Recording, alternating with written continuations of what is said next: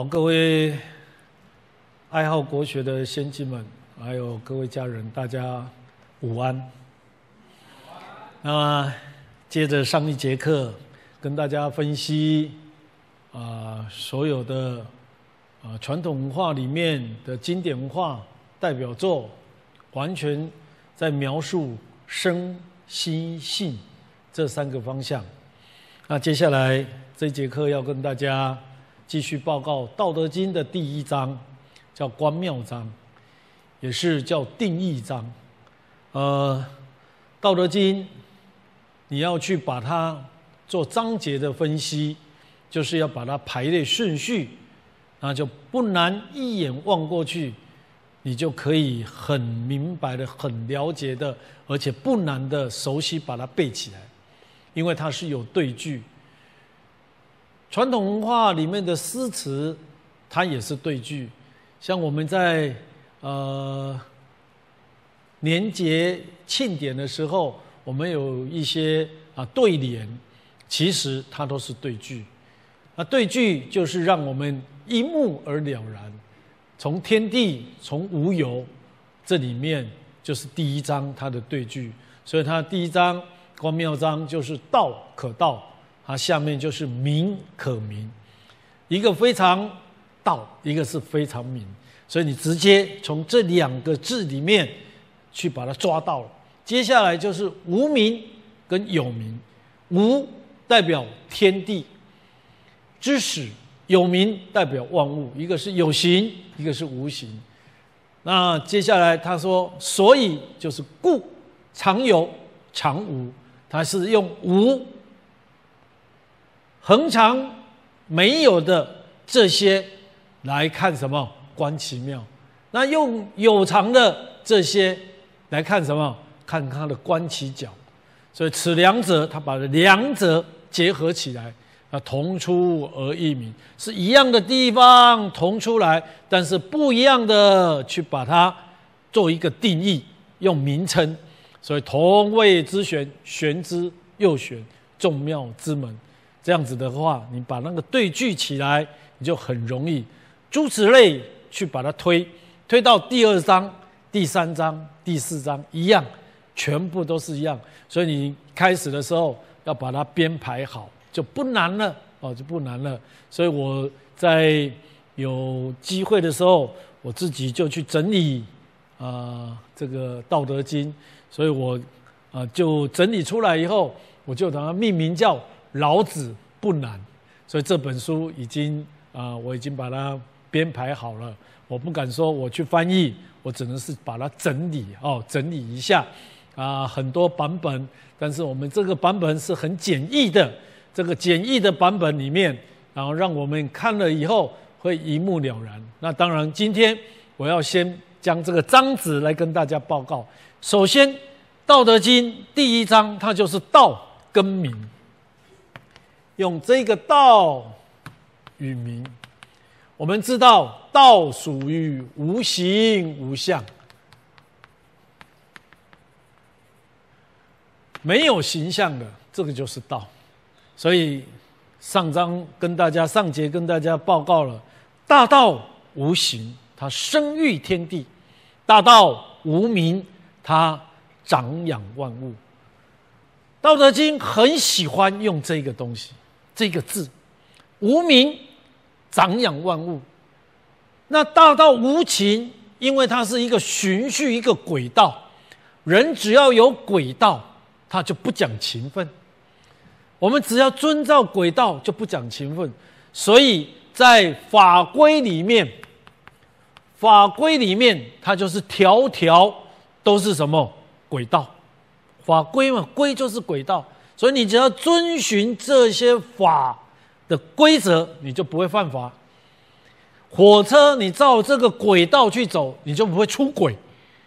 人只要犯法，只要出轨就是危险。那危险的时候要怎么样？要去约束。所以当法里面的时候是很死的，非常死板板的定在那里，却反而让一个。活生生的人怎么去用？所以我们才会把它强调要怎么样？要有情，然后有情的时候又不能过分，所以要加上一个什么？一个理，叫情理法，很多都是这样。你说，你说，哎，法规已经讲得清清楚楚了，为什么法官他还会酌情去办理？只要什么？他用酌情去办理，办理就是什么？有一个跷跷板，有个跷跷板，这个跷跷板。为什么法务部啊，什么什么，他都用一个秤砣在那边？这个就是跷跷板，叫公平、公正。但是他要有这些东西去把它做一个平衡点。所以道跟明啊，我来讲说，道这个字就是什么？表示宇宙万物它尚未形成资源之前的一个真理。宇宙万物还没有形成，这些我们看得到的什么星星啊、全那个地球啊，地球里面有着生物、植物、动物，这些还没有之前的一个真理，真理就是永恒，不会变的，也表示虚空之间一切有形世界与无形世界的能源。这个虚空，佛家不满在讲不满虚空。有一度、二度、三度、四度、五度、六度，空就是空间。空间有什么？有实体，比如说我们现在在这里看得到的，你不可能穿越过去无看不到的，这个叫有形的空间。那请问一下，我们只能活在有形空间，那？超越这个有形的空间之外，你就可以不信了吗？不可以，所以它才叫做虚空。虚空布满了上中下，然后前后左右，叫六合。所以老孔子才说：“道迷六合。”所有的宇宙万物都是在道的迷盖之中。所以他是说，一切有形世界与无形世界的能源，一个原动力。因此，我们人类是难以使用语言跟文字去形容它，或者去描述它。可是，世上世间的人却偏偏很喜欢用语言文字来表达这个道。为什么？其实是要让人家简单的去了解，不然的话。我们讲一个虚空的、缥缈的、看不到的，你看谁能相信？唯有就是要借物借形，然后让这一个无形的、无形象的这个道来怎么样来做一个阐述。而且我们说的很多很多，这只是什么口头上的道而已啊。因为这个道如果可以讲得出来，圣贤说，如果讲得出来。或者形容出来，这就是什么？不是真正未来我们是知道想要了解的这个道。你看多多奇怪，对不对？能讲得出来，又不是；不讲得出来，又不是啊。你要借有形的去讲，又怎么样？又不是有恒。所以来来去去，来来去去，会把我们的思维搞乱。那重点在哪里？重点就是说，因为我们先要深信。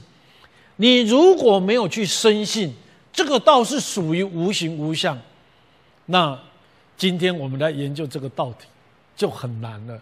所以刚刚上节课就是要让我们去怎么样去起道，哎，让我们去信起信信道，就好像你今天你要研究这盆花，你没有爱上花，没有喜欢上这个花。你插不出一个所以然。你今天要做一项工作，你没有事先先去喜欢上它，是很难的。所以，我们各位啊学长想要来研究道的时候，你首先不难，你就是要放低自己的身份，放低自己的思维，把它越空虚越越好，你才能把这一个这么至至尊至贵的道给融合进来。老子、孔子这些圣贤，他们形容道啊，那是形容到我们现在所有大家在物质思维上面是超越太多了。朝闻道，夕死可矣。你想想看，他只讲说这一个世间上这个人道而已吗？绝对没有这样，人道太多了，人道是。要的东西是永远没有止境的。我今天赚一块钱，明天就想要赚两块钱。如果人的道理上面这个，那就没什么。那主要他强调什么叫天道？这个天道就是未有天地，先有这个道。我如果知道这个原始，那我早上知道，晚上归空了，死了，我也很高兴啊，因为。我没有来人世间走这么一趟白来的，没有。你看孔子、老子道的奥妙啊！你当你得到啊，比你治商公啊，位列天子治商公，虽有拱璧呀，以先驷马，你还不如做这个道。人世间最尊贵就是什么？人皇嘛，人皇。叫做天子嘛，早期他们就是天子，天子立呢，位列三公呢。你如已经如果不是天子，好，那你是王侯将相，还是什么？输这个道。你金碧辉煌，代表你的物质享受够？没有，没有。就像释迦牟尼佛一样，释迦牟尼佛为什么他？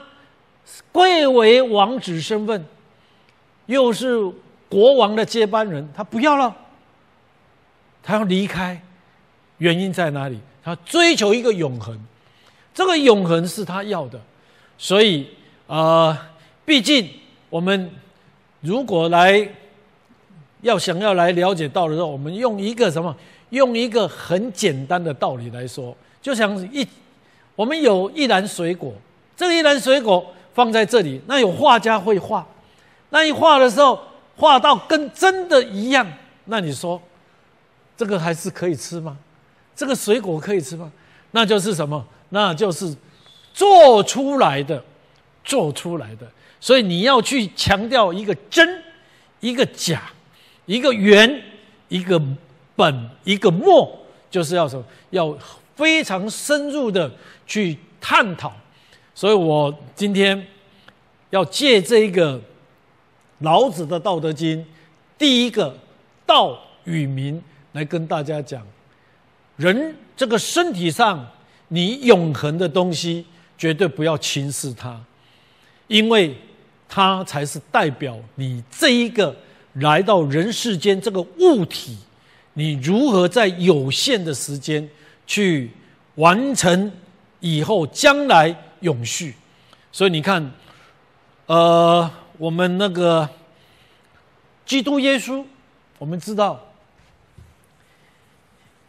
基督耶稣跟我们的呃传统文化也并不是呃离得很远，只是他从他的教义里面呢，我们可以去了解。